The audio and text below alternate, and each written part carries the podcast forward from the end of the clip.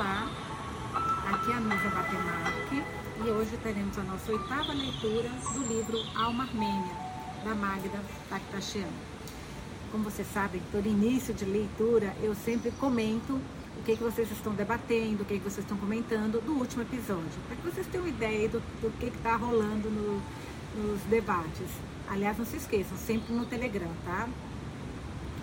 E realmente o debate está pegando fogo. Mas hoje eu resolvi fazer uma coisa diferente.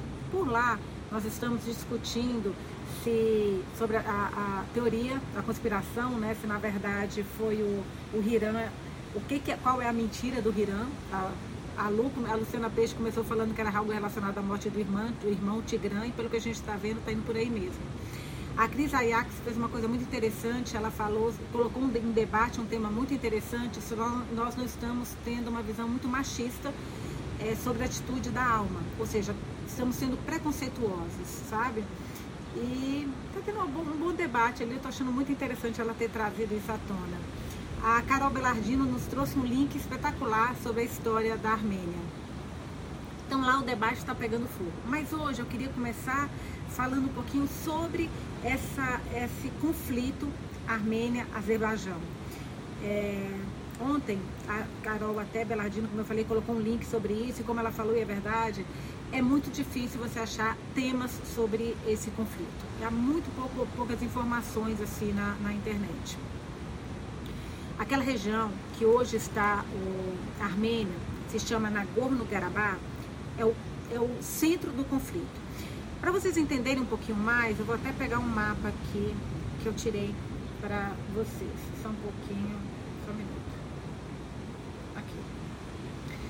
Aqui, vocês vão ver o Azerbaijão, pera, o Azerbaijão aqui, aqui Armênia no meio, e olha quem está aqui embaixo, Turquia. Aqui em cima, Rússia. O que, que acontece, gente? Todo esse território aqui, até 1991, pertencia à União Soviética.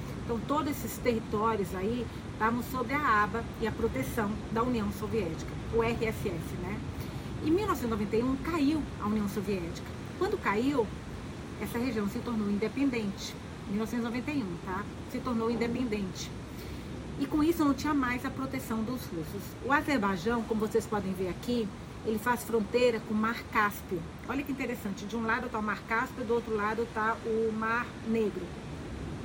O mar Cáspio, e eu não sabia disso, ele é um mar fechado. É como se fosse uma lagoa, ele é fechado. Ele é riquíssimo em petróleo. E as únicas pessoas que podem explorar é quem está na fronteira do Mar Cáspio, ou seja, o Azerbaijão e um pedacinho da Rússia, só. A Rússia é o grande importador de petróleo. O Azerbaijão está dominando agora essa área por conta, não dominando essa área, mas ela dominou bastante com a, com a com essa independência dela. Para ela levar para a Europa, ela, sem ser pela Rússia, ela tem que passar por aqui. Para chegar na Turquia, que é aliada do Azerbaijão, né? Vejam que ela tem que passar pela Armênia. Então há um conflito muito grande em que ela quer pegar esse território de volta. Falam que o conflito é religioso, porque um é muçulmano, o outro é cristão ortodoxo, Armênia é cristão ortodoxo, que é a mesma religião da Rússia. Aí falam que o apoio da Rússia está ligado à religião. E não, realmente há um, há uma, um apoio sim da Rússia para o Armênia, obviamente da Turquia, que está aqui embaixo, aqui do lado, para o Azerbaijão. Eles mandam inclusive armas, exército para ajudar o Azerbaijão. O Irã apesar de ser muçulmano, ele está de, do lado da Armênia. Então isso aqui, gente, é um pavio de pólvora, um barril de pólvora, é, uma, é um caos.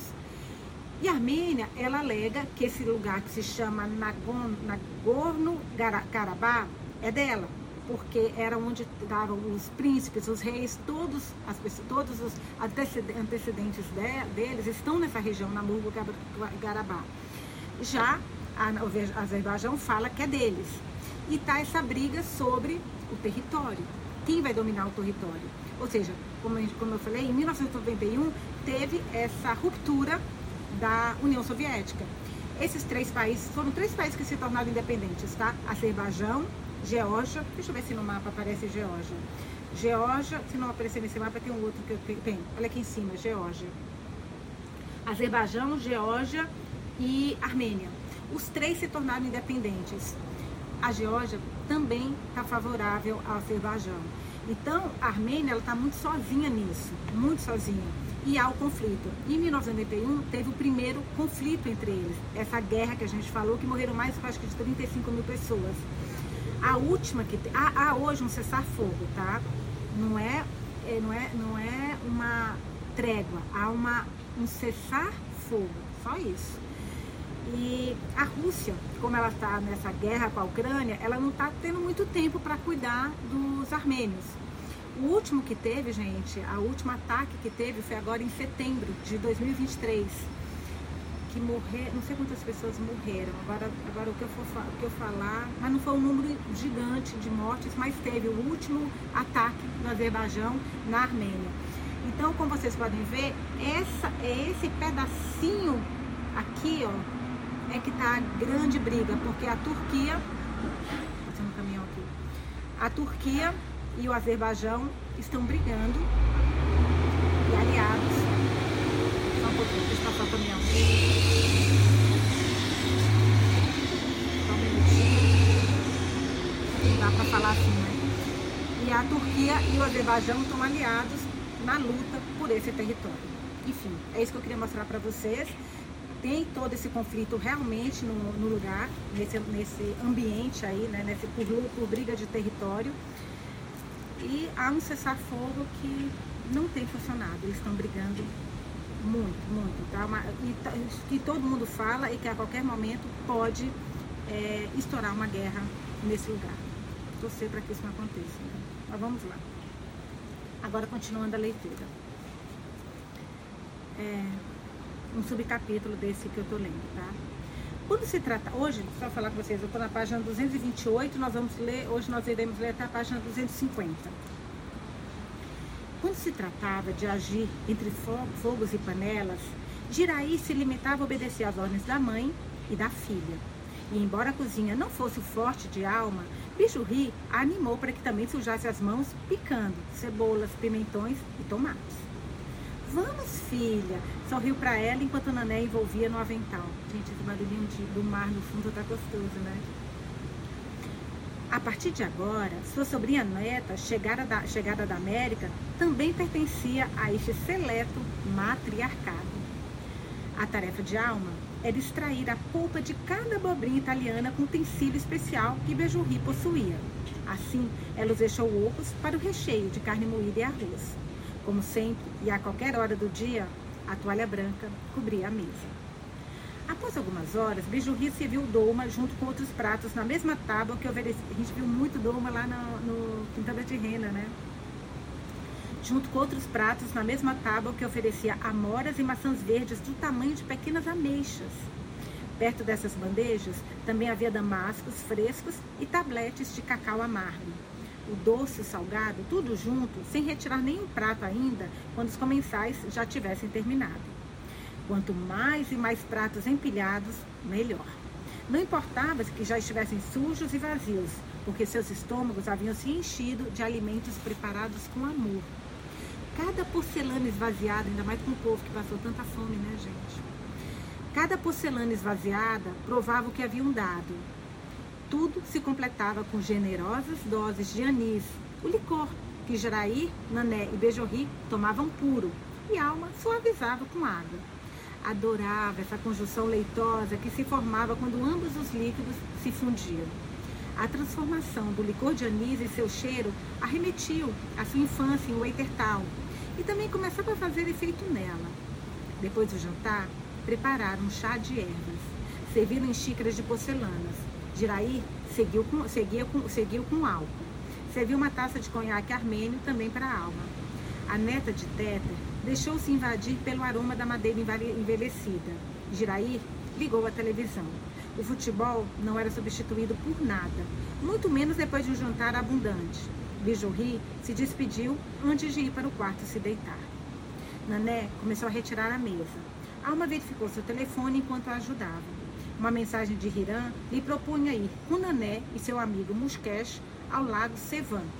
Só precisavam da confirmação delas e eles se encarregariam de tudo. Hiram, um dia de praia, nós quatro. Você não pode dizer que não. Hiram insistia. Alma guardou o celular no bolso traseiro do jeans. Apesar de ter visto as mensagens, não queria responder e nem que figurassem como lidas ao falar com a prima. Nané colocava detergente nos copos, esfregava sobre a água morna e passava para a alma. O movimento mecânico embalou as duas. O som da água e as mãos de alma que se entrelaçavam com o tecido úmido do pano de prato a relaxou. Alma aproveitou que Girarri estava falando com a televisão. O filho de Bejurri considerava injusto um cartão vermelho que o árbitro havia dado ao atacante da Armênia. Qualquer país, né, gente? Ah, essa paixão pelo futebol, meu Deus. Hiran tem um amigo para te apresentar. Chama Muskesh Ramazian. É técnico do som do canal. Convidou nós quatro para passar um dia de praia, de praia no Lago Sevan, comentou com a prima. Nané brincava com a água enquanto parecia viajar nas notas de uma música que cantava em armênio. Alma não entendia as palavras, mas intuía nessa bela melodia uma grande canção de amor. Analisou se Nané não queria responder ou se estava tomando esse lapso de tempo para pensar na resposta. Alma deu espaço. Muito bem, Alma. E se interessou pelo que ela cantava. O que está cantando? Juni Ashkash Keshman, uma música de Hashmik Amian, Nané respondeu e continuou lavando como se não tivesse escutado nada ou seu coração tivesse viajado para outro lugar. Então, o que acha da ideia? Alma insistiu. A prima deixou esponja, secou as mãos no avental e se aproximou dela. Me mostra a foto desse tal de Mutkesh Ramazian.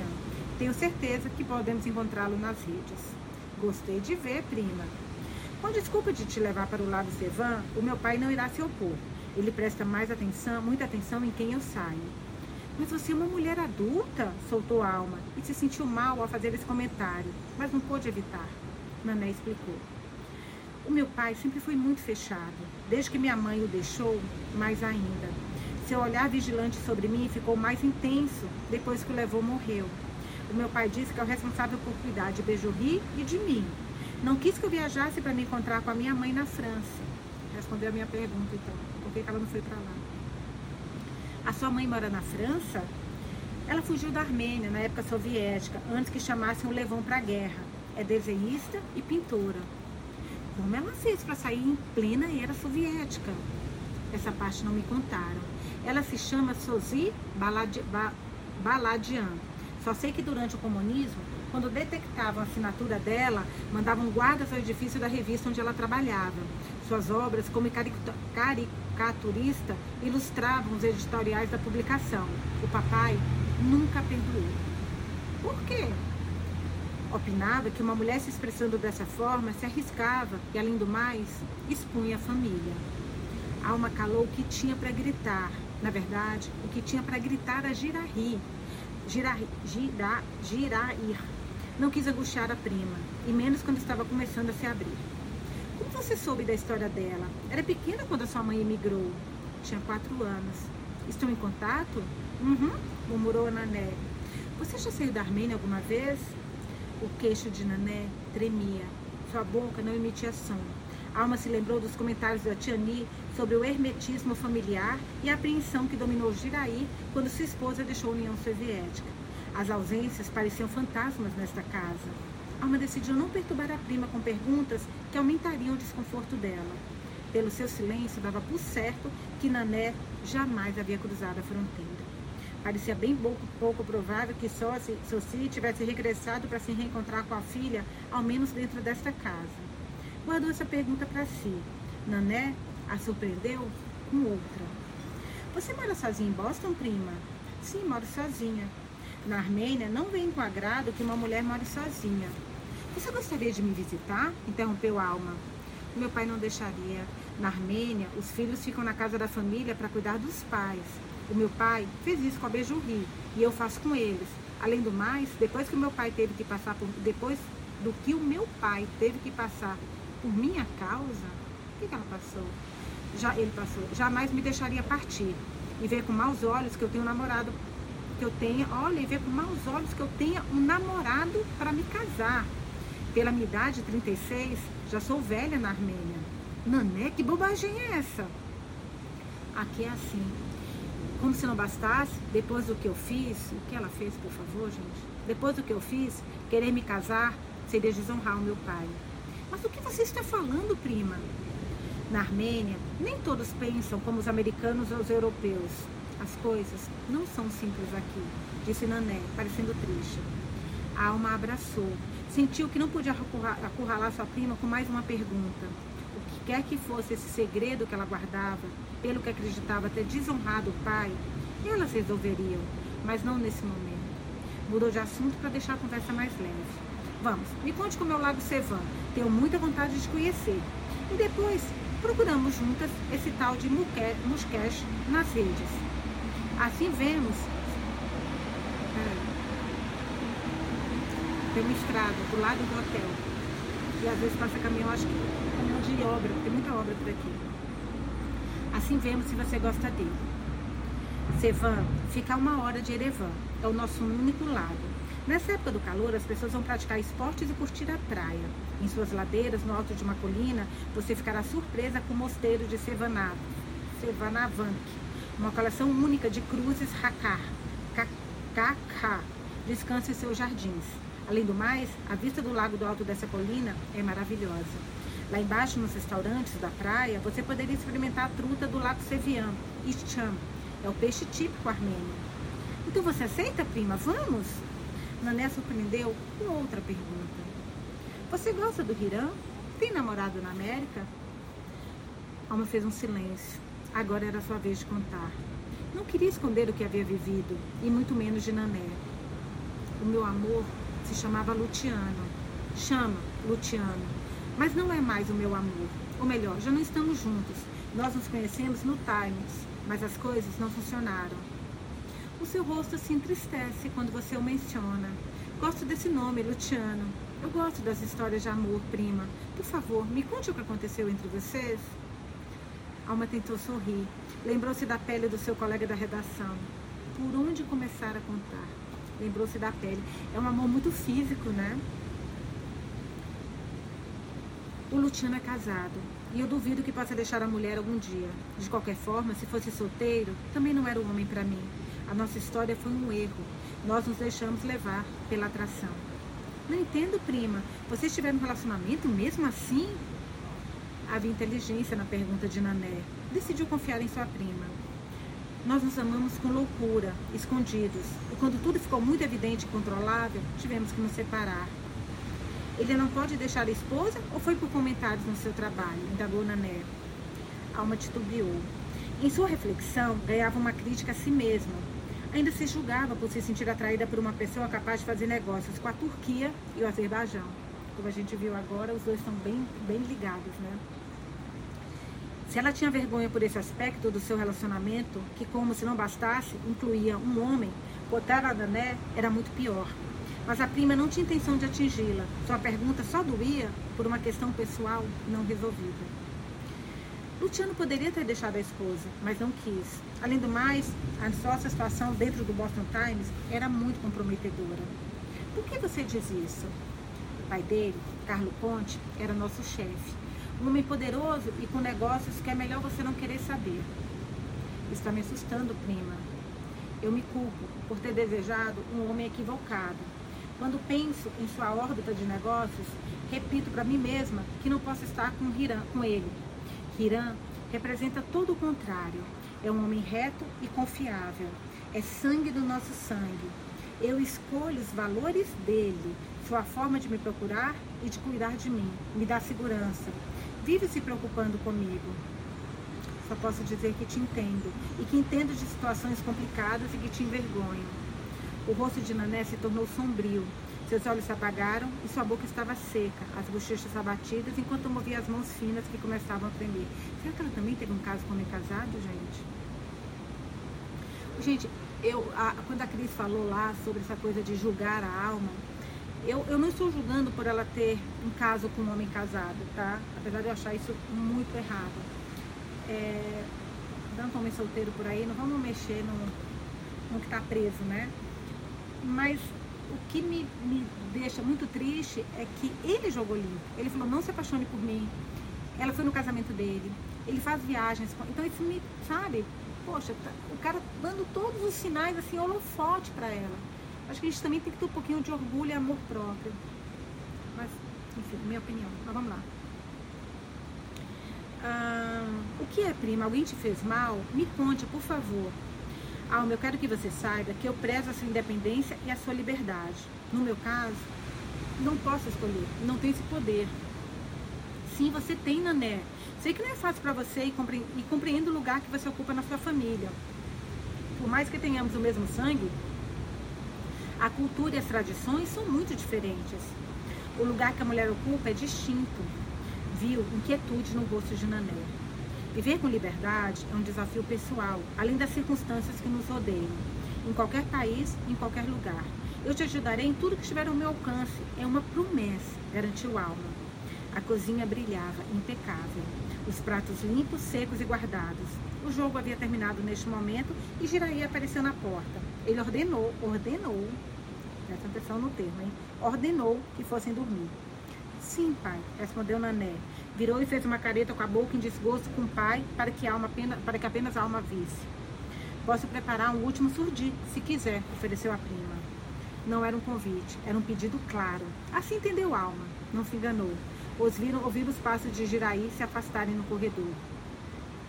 Eu vou preparar o surdi desta vez, querida prima. Você sente-se nessa cadeira e me diga o que acha. Alma se adiantou. Nané tomou assento. As luzes da antena de televisão desenhavam seus pômulos de boneca. As panelas na penumbra queriam, esfumar, queriam se esfumar pela janela aberta. Não podia haver pessoa ou elemento indiscreto nesta conversa. Ele se chama Artim. Era amigo do Levon, soltou Nané. Alma olhou de forma receptiva e prosseguiu a preparação de surgir com naturalidade. Nada devia perturbar a confissão da sua prima bonitinha essa conversa das duas, essa amizade, cara, que coisa fofa. Artim e Levon eram colegas da escola. O Artim vinha brincar com casa e eu sempre estava com eles. Quando éramos crianças, a diferença de idade não se notava. Mas quando crescemos, os nossos olhares ficaram carregados de hormônios. Nas reuniões, ele se sentava ao meu lado, roçava minha mão sutilmente, olhava minha boca. Ele era alto e eu, nessa época, também tinha dado uma espichada. Nós nos olhávamos sem entender a força que nos atraía. Uma tarde, ele tinha 17 e eu 13. Ficamos a sós na sala depois de comemorar o aniversário de Levon.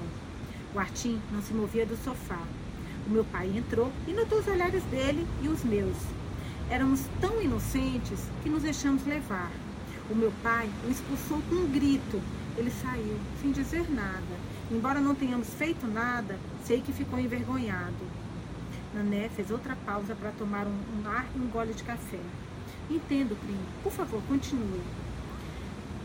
O dia em que eu fiz 14 anos, o Artim me trouxe uma correntinha. Depois que meu pai expulsou de casa, começou a namorar a Lala, uma colega da escola.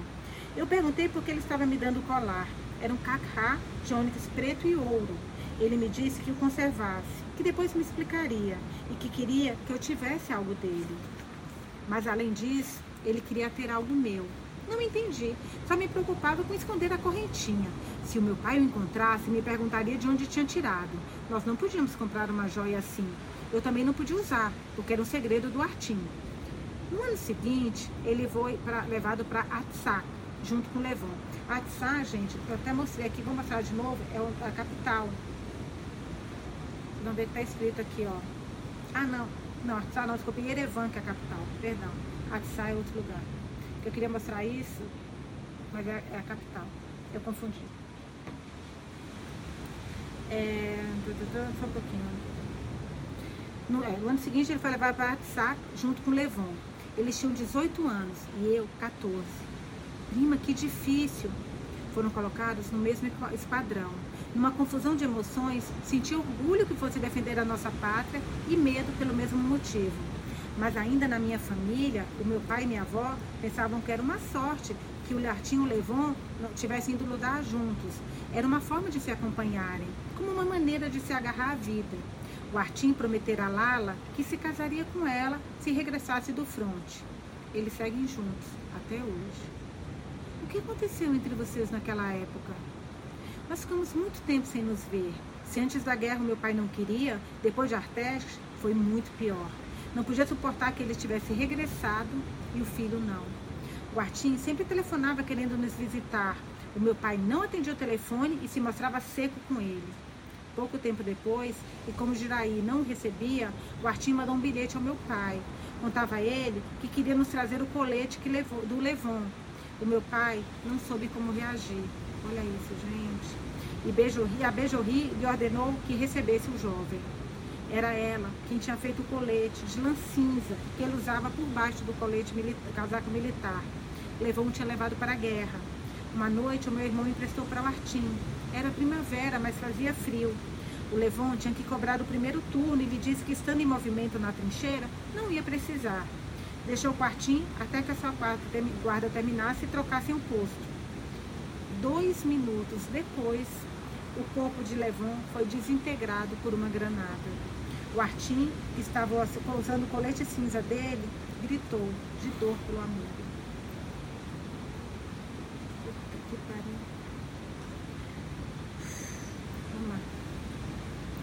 Alma deu uma mão à sua prima.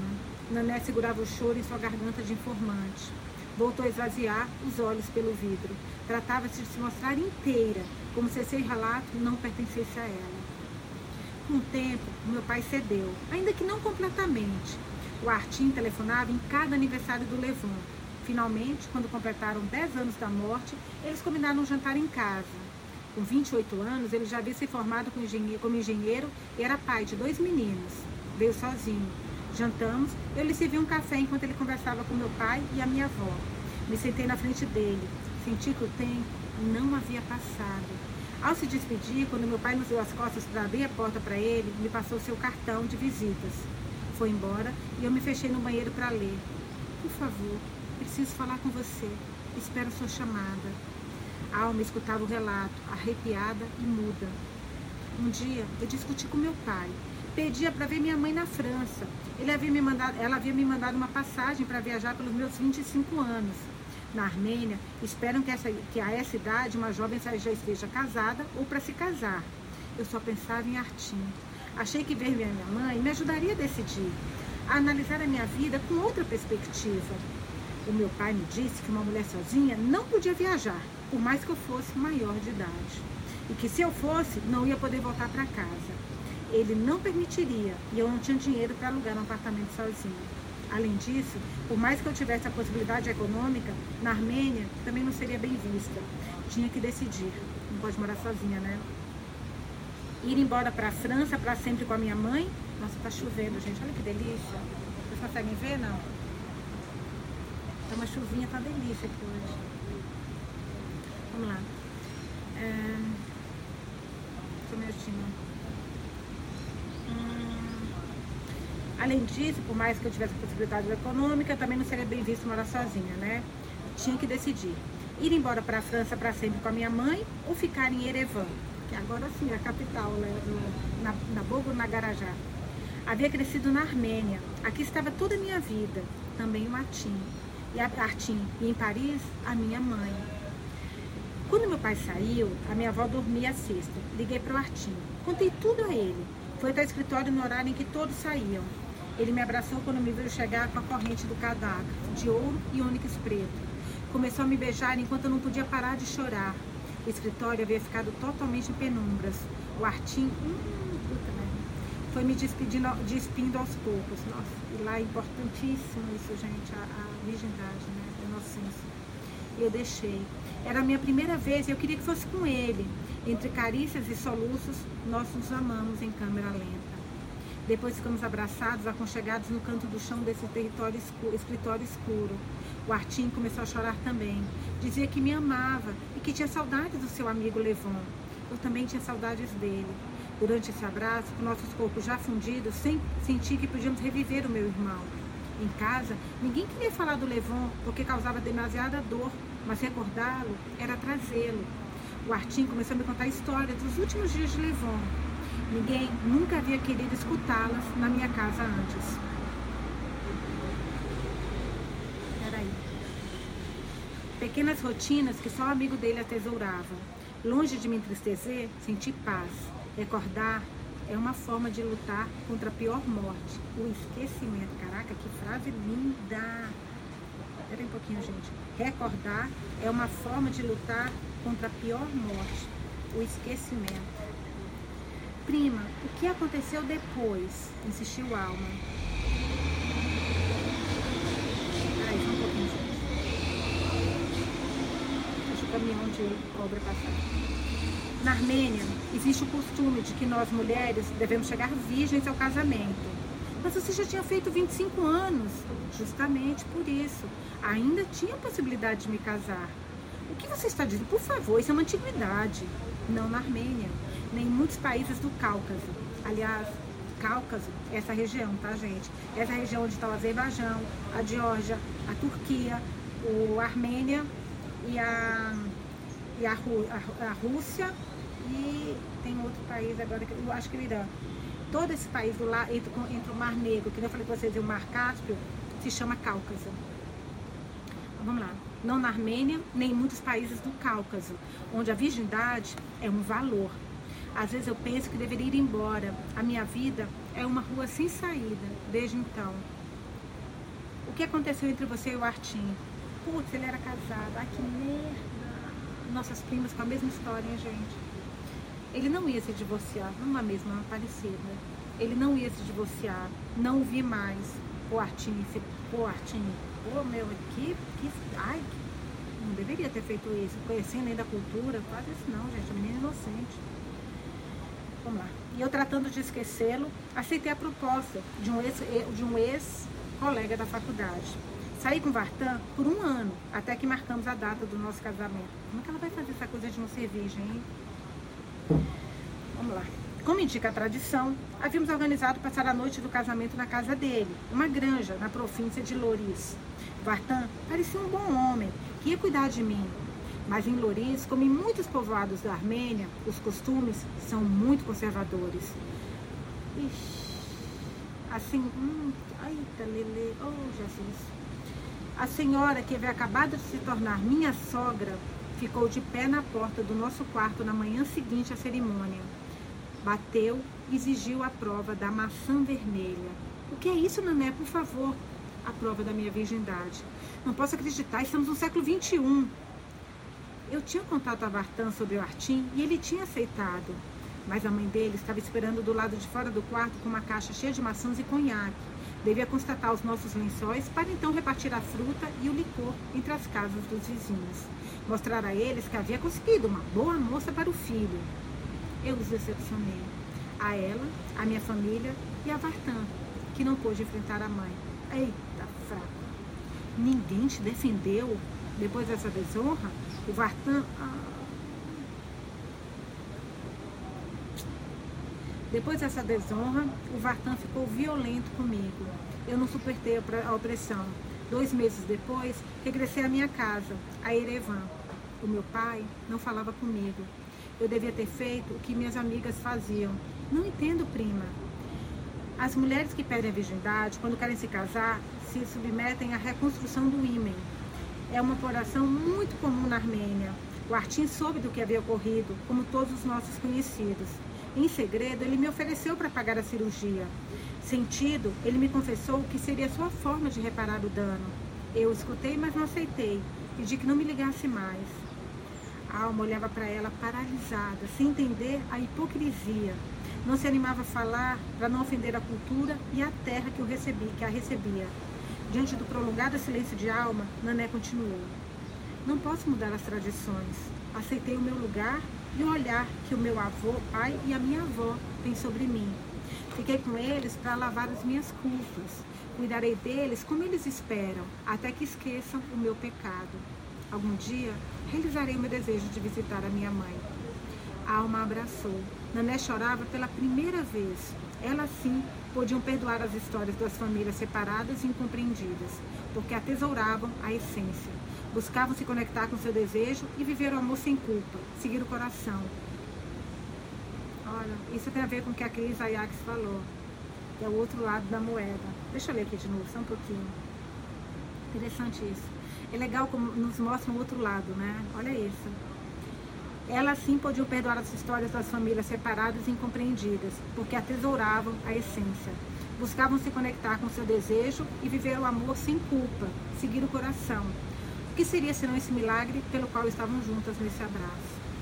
Nané se levantou e foi até a sala na ponta dos pés. Jiraí havia deixado a garrafa de arará perto da mesa e da televisão. Trouxe o conhaque para a cozinha e o serviu em duas taças. Vamos brindar por nós. Nané propôs e levantou a taça, ao mesmo tempo que secava as lágrimas com o dorso da mão. Chocaram os copos. Os copos. Temos que ir ao Lago Sevan, nós duas, com Musquesh e Hiram. Será um excelente passeio, Nané tomou coragem. Busquemos as fotos do Musquesh Ramazian. Vamos ver como ele é. Completou e tratou de sorrir. Cara, é como se ela não pudesse nunca mais ser feliz. Vocês estão entendendo? Ela não pode conhecer outro homem, porque nenhum outro homem vai aceitá-la. Ela está manchada. Oh, cara, que. Que triste essa cultura, que triste essa cultura.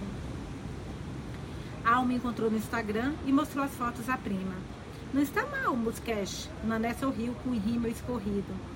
Sabe, trato feito. Vamos nos divertir muito. Tudo vai mudar, você vai ver.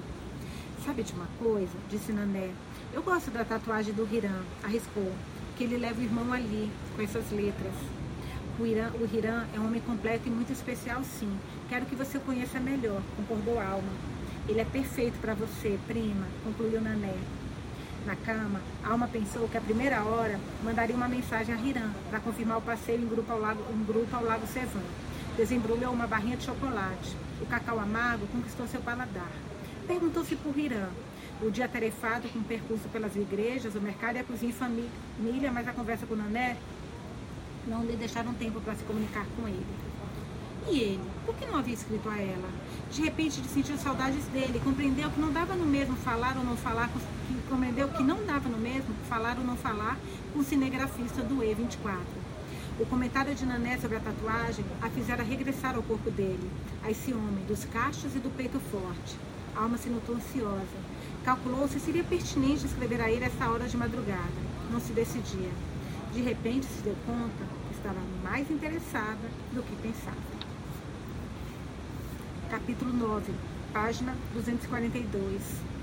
In Memoriam, Yerevan, julho de 2016. Ou seja, estamos no mesmo mês, tá? Costumava dormir profundamente nas últimas horas de sono, mas esse domingo foi especial.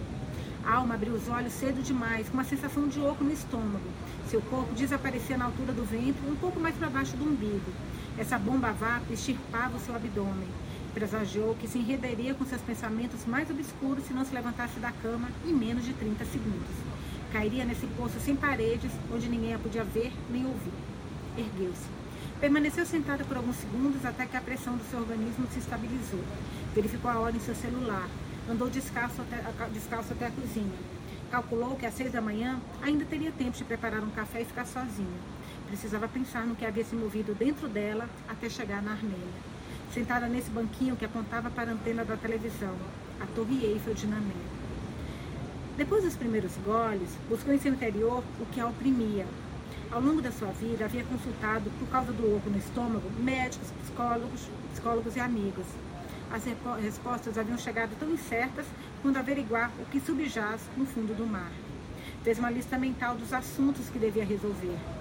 Um amor, uma sensação de pertencimento, as raízes que pareciam não terminar de lhe apresentar surpresas.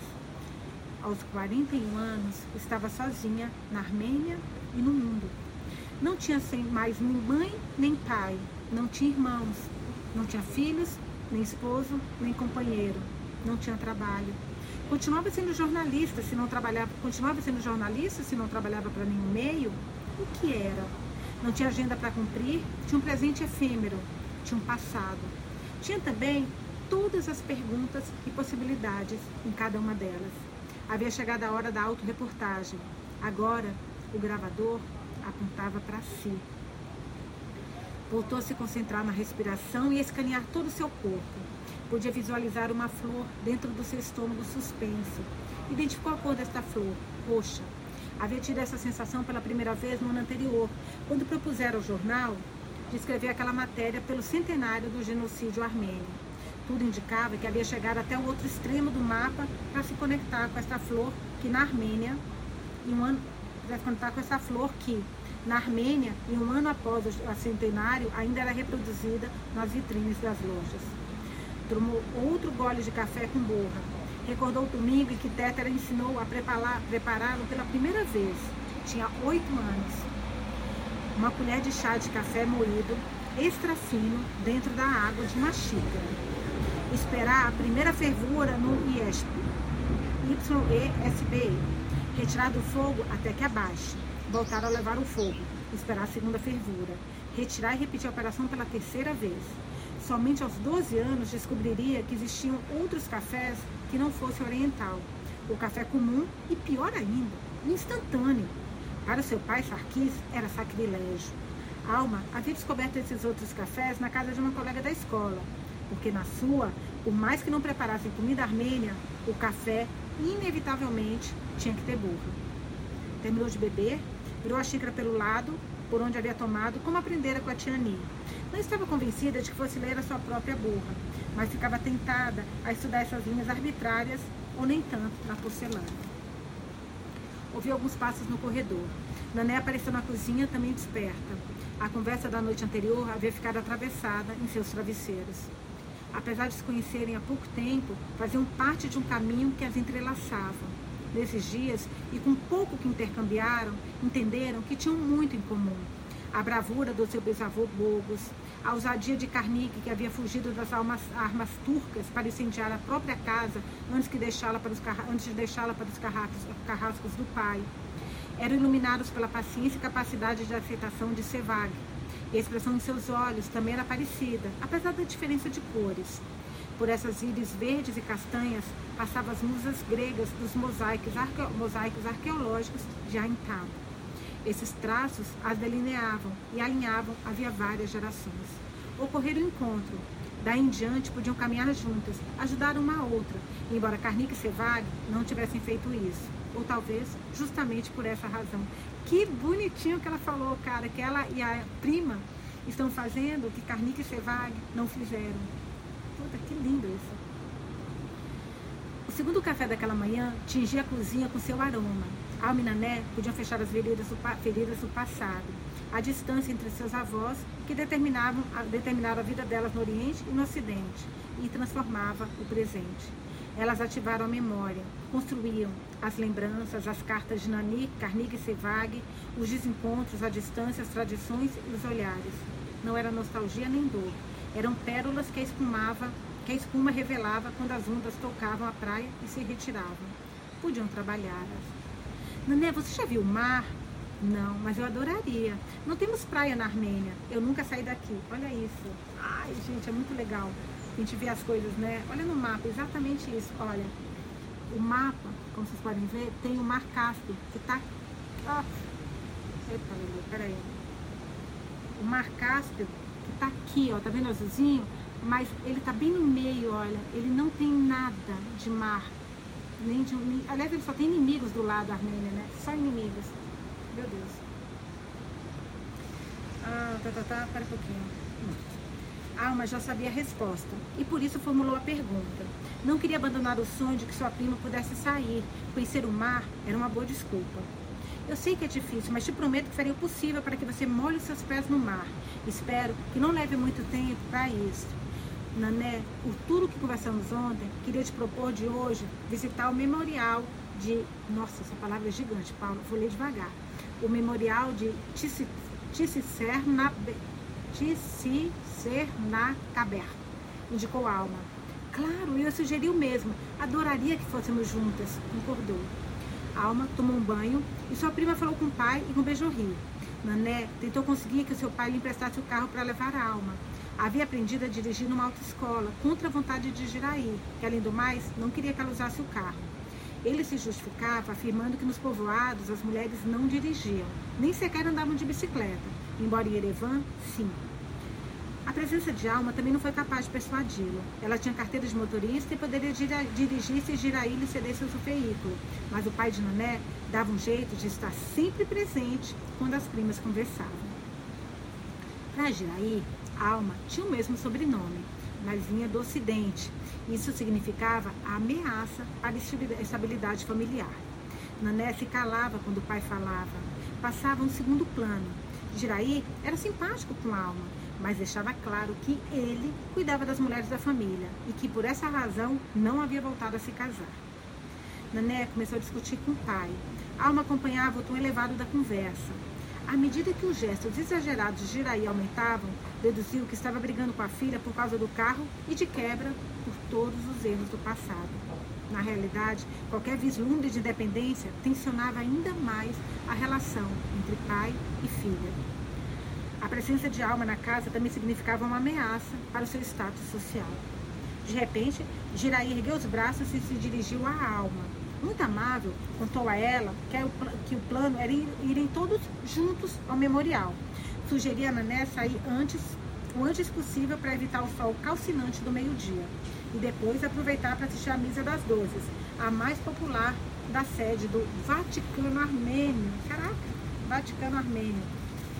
Exmitiá, sim, onde resplandece a catedral cristã mais antiga do mundo.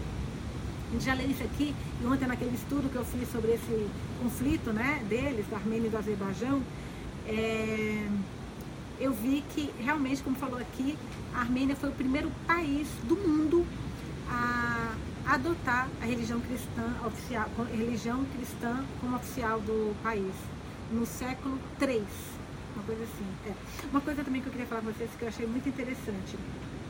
Azerbaijão, os Acergi, Acergi, né, que eu acho que fala, não tenho certeza, mas eu acho que é Acergi, que a gente chama o povo de lá. A gente já viu aqui várias vezes. Os, como eu falei, os armênios são, têm muita ligação com os russos. E os russos tinham, sempre apoiaram os armênios. Então, quando. Naquele, é, sempre existiu, tá, gente? Armênia está Armênia, Azerbaijão já está Azerbaijão, depois que eles se tornaram independentes. Mas eles sempre estavam onde, onde eles ficaram e não tinha encrenca, porque a Rússia que tomava conta de todo mundo. Era tudo território da Rússia. E os russos colocaram, na época que a Rússia dominava, os armênios em posições de destaque e de liderança no Azerbaijão para tomar conta. Lembra que eu falei para vocês que o Mar Cáspio é cheio de petróleo? Se vocês procurarem Mar Cáspio, vocês vão ver, meu, só tem plataformas de petróleo, muitas plataformas de petróleo, o mar inteiro, uma coisa impressionante. E colocaram os armênios para mandar nos ACG, ou seja, já havia ali uma, um conflito entre, entre os dois povos e com isso aumentou ainda mais. Ah, vamos lá, desculpa, fiz um pitacão agora, voltando para o livro. É, então eles vão no Vaticano Armênio, né? Yetmar onde resplandece a catedral cristã mais antiga do mundo. Eita, Lele, eu vou só marcar porque eu quero muito pesquisar sobre isso depois. Só um minutinho. Só marcar aqui. A Alma olhou para Nané. Não fez comentário algum e agradeceu Jiraí pelo roteiro de visitas preparado especialmente para ela. Em menos de uma hora, chegaram ao acesso de Tissirna Caber. Jiraí e Bijorri decidiram acordar a Alma e Nané na entrada do parque, perto de onde está localizado o museu e o resguardo do ar-condicionado em seu hall principal. Combinaram de se encontrar nesse lugar depois que as primeiras terminassem o percurso pelos jardins semeados de abetas azuis e memórias das vítimas. Por isso que chama em memória esse capítulo, né? Antes de ingressar no monumento principal, Alma se deteve diante da primeira escultura. Uma mãe segurava o seu bebê entre os braços. Vou deixar um pouquinho mais perto. Peraí. Uma mãe segurava o bebê entre seus braços, a boca entreaberta num pranto, o cabelo estendido para o vazio. A jovem da pedra, de pedra, tirava o fôlego com seu instinto de leoa. Alma se perguntou quando havia de si na expressão dessa mulher. Não tinha bebê, mas tinha uma entranha de onde teriam, nasciam todos os seus anseios. Olhou o cartaz com o nome da escultura, Mulher Renascida das Cinzas. Deixou nesse regaço a primeira flor amarela. Nanelli perguntou se estava bem enquanto segurava uma grande ramo de rosas para as alverendas. A alma bebeu um gole de água de sua garrafa, assentiu com a cabeça e retomaram a caminhada. As primas avançaram por essa ladeira que se elevava até o monumento. Os raios abrasadores sobre as esplanadas as fizeram virar a cabeça para as caravanas da morte. À esquerda eram ladeadas por uma muralha de 100 metros de comprimento. À medida que avançavam, liam talhados os nomes de cada cidade e cada povo massacrado, cada povoado massacrado pelas mãos turcas o ar quente lhes aceitava o corpo. A cada passo e cada nome que atravessavam, a alma se submergia numa viagem rumo ao milhão e meio de corações que habitavam, como se alguém nessas marchas humilhantes os tivesse arrancado das vítimas. Assim como as bestas abriam as vísceras das grávidas para tirar seus bebês apunhaladas. Nossa. Mais uma vez se concentrou em seu ventre. Esse oco que de madrugada a enrolava em, a enrolava em posição fetal, fetal e agrudava no colchão, ao colchão zombava dela. Fazia-se presente ante o paredão cinza, onde acreditou ser projetados os rostos dos armênios massacrados, como bogos com um pavimento que carregava. Nané se deteve diante da inscrição que dizia Aintab. Deixou uma rosa vermelha. Permaneceram dez segundos e continuaram a caminhada até as doze colunas que se tornavam, que tomavam a forma do Monte Arará. As doze pedras que representavam as doze províncias de onde a Turquia expulsou os armênios. À direita desse arará de basalto, uma agulha de 44 metros de altura se mete como uma lança no, chão, no céu. O arará verdadeiro, como postal de fundo, completa a obra. Com seus picos nevados pendendo do céu azul, termina de defini-la. Uma vez que atravessaram as pedras, se puseram na frente do fogo sagrado. A alma se ajoelhou diante dessa circunferência ardente. Nanete se moveu junto, junto e ficaram a centímetros uma da outra. Nané depositou uma rosa amarela ao lado das chamas. Em teu nome, querido avô, Mesbabá, Mespapa Zevag, pronunciou. Alma aproximou uma rosa vermelha por Carnig, Carnig. Cada uma deixou outra, cor de chá, por bogos. Nané começou a rezar o Pai Nosso em voz alta. Uma força do centro da terra puxou as entranhas de alma. Sentiu uma costura aninhada em sua pele, justo nesse trecho do seu corpo que faltava. Olha, gente do céu. Caraca, só um pouquinho. Uma força do centro da terra puxou as entranhas de alma. Sentiu uma costura aninhada em sua pele. Justo nesse trecho do seu corpo que faltava. O oco do seu estômago. Às vezes era ar, outras fogo, outras terra, água ou metal. Ela se percebia encadeada a cada alma que voava, como numa corrente de elos preciosos. A origem se manifestou como um vento que dava cambalhotas, queimava oxigênio com cada pirueta. Pôde ver o seu cordão umbilical como um laço. As pétalas das oferendas revestiam seu estômago. A alma moveu o manúbrio do externo. O osso emergiu para frente e para cima como a proa de um barco. Abriu os olhos. Havia voltado a nascer. Tudo fazia sentido. Caraca. Meu Deus. Um subcapítulo. Na volta, se detiveram no povoado de Vagarchapat, meia hora antes de chegar a Yerevan. O Vaticano Armênio, com essas esculturas soviéticas, seu museu e suas igrejas, a deixou impactada. Algumas senhoras mais velhas se cobriam ra dos raios do meio-dia com sombrinhas, se, se, cobriam dos raios do meio-dia com sombrinhas, enquanto uma coleção de cruzes Krakha, o tamanho de uma pessoa de um lado e do outro do caminho, os guiava para a primeira catedral do cristianismo com a cúpula em forma de cone. Caraca, que coisa interessante, meu Deus. Beijo-ri abriu a bolsa e estendeu para Alma e Nané umas mantas rendadas. Nané escolheu para sua prima a de cor manteiga e para si uma branca. Sua avó reteve a preta. Cobriram a cabeça diante de Deus. Nané trocou alguns drames por uma dezena de velas, muito finas e compridas. A alma acendeu a primeira com a chama da outra. O fogo repentino revelou seus olhos claros. Pediu por Nané Passeian, pela emancipação de sua prima como mulher, que é uma criança, gente, 36 anos, meu Deus do céu. E também pelo pai, tem uma vida pela frente, uma vida, meu Deus. E também pelo pai dela, Girair, por Sevag e por Benjorri. A segunda vela foi para a família de alma, para os seus avós, seus pais, seus tios e primos e a terceira para ela, para que encontrasse o amor, para que pudesse reconhecê-lo e recebê-lo. Só passar um caminho, só um pouquinho.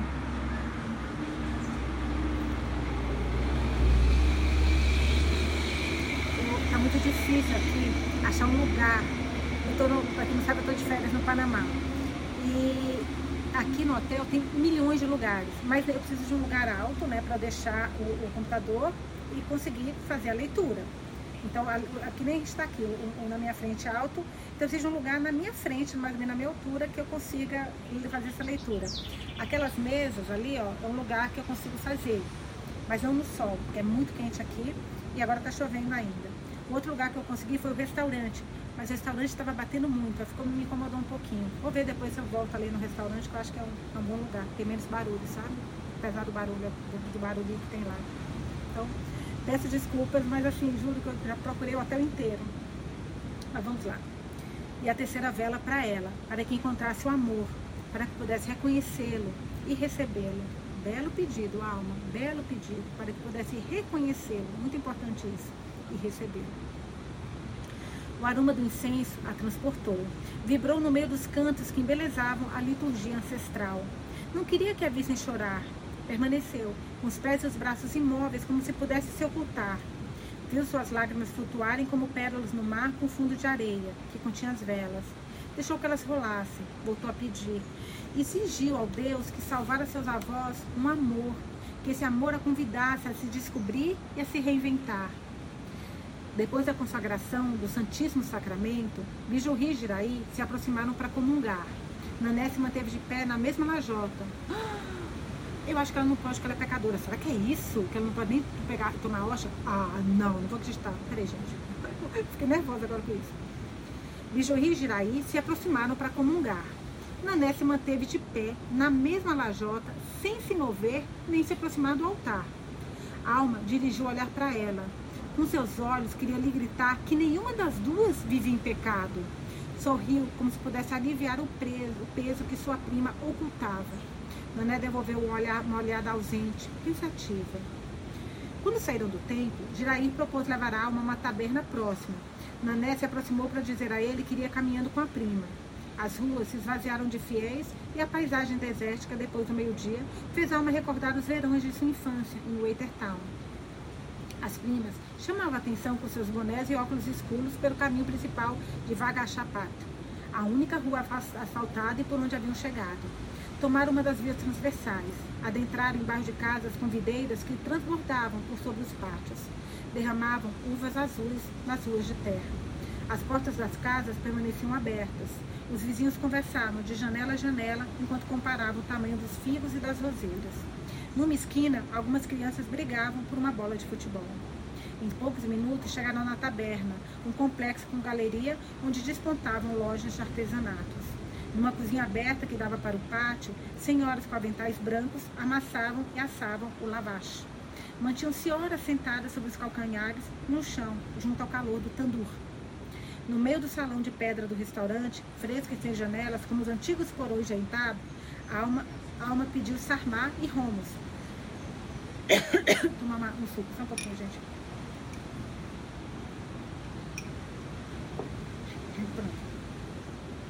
No meio do salão de pedra do restaurante fresco e sem janelas, como os antigos porões de Entabe, Alma pediu sarmai e romos. Jiraí e Bejurri pediram chiques kebab de cordeiro com arroz pilaf. E Nané acompanhou a Alma com uma bandeja de doma. doma. Como em toda a Armênia, eram servidos com pimentões assados, verdes, amarelos e vermelhos. O lavache já aguardava na mesa. Jiraí pediu um vinho rosé bem gelado, serviu as damas e se dirigiu à alma. Este vinho é famoso pela sua qualidade. Provém das grutas de Areni, onde foi descoberta uma vinícola de mais de 6 mil anos atrás. Brindo pela vinícola mais antiga do mundo, originária da Armênia. Eita, que eu vou marcar isso também.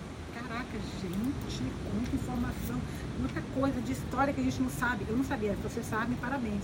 Eu não tinha ideia disso. Grutas de Areni, a vinícola mais antiga do mundo. Mais de 6 mil anos atrás só. Foi descoberta uma vinícola. Como pode isso, gente? Brindo pela vinícola mais antiga do mundo, originária da Armênia, enfatizou e ergueu sua taça.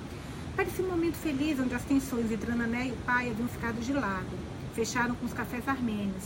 Quando Jiraí e Bejorri pediram o segundo surdi, as primas aproveitaram para percorrer as lojas.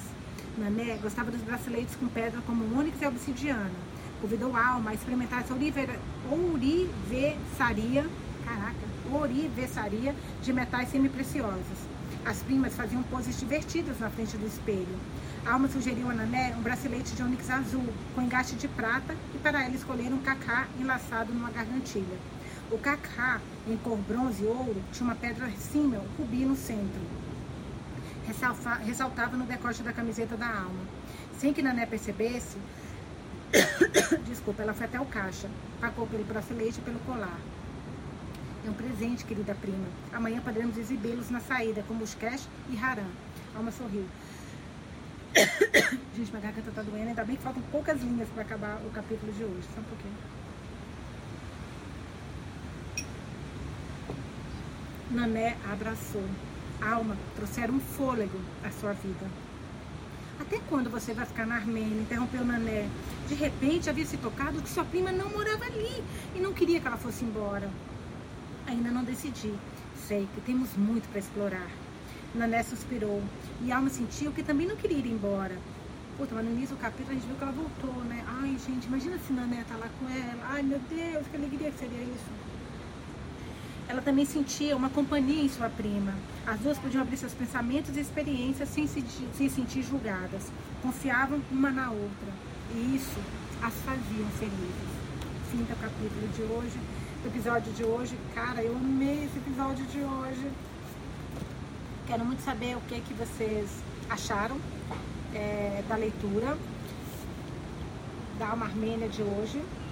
E deixe os comentários lá no, no Telegram Sendo que, é bom informar também, que agora no Spotify de vídeo, que eu coloquei o link para vocês, sempre vou colocar cada leitura, gente, diferente, vai ter o seu próprio podcast.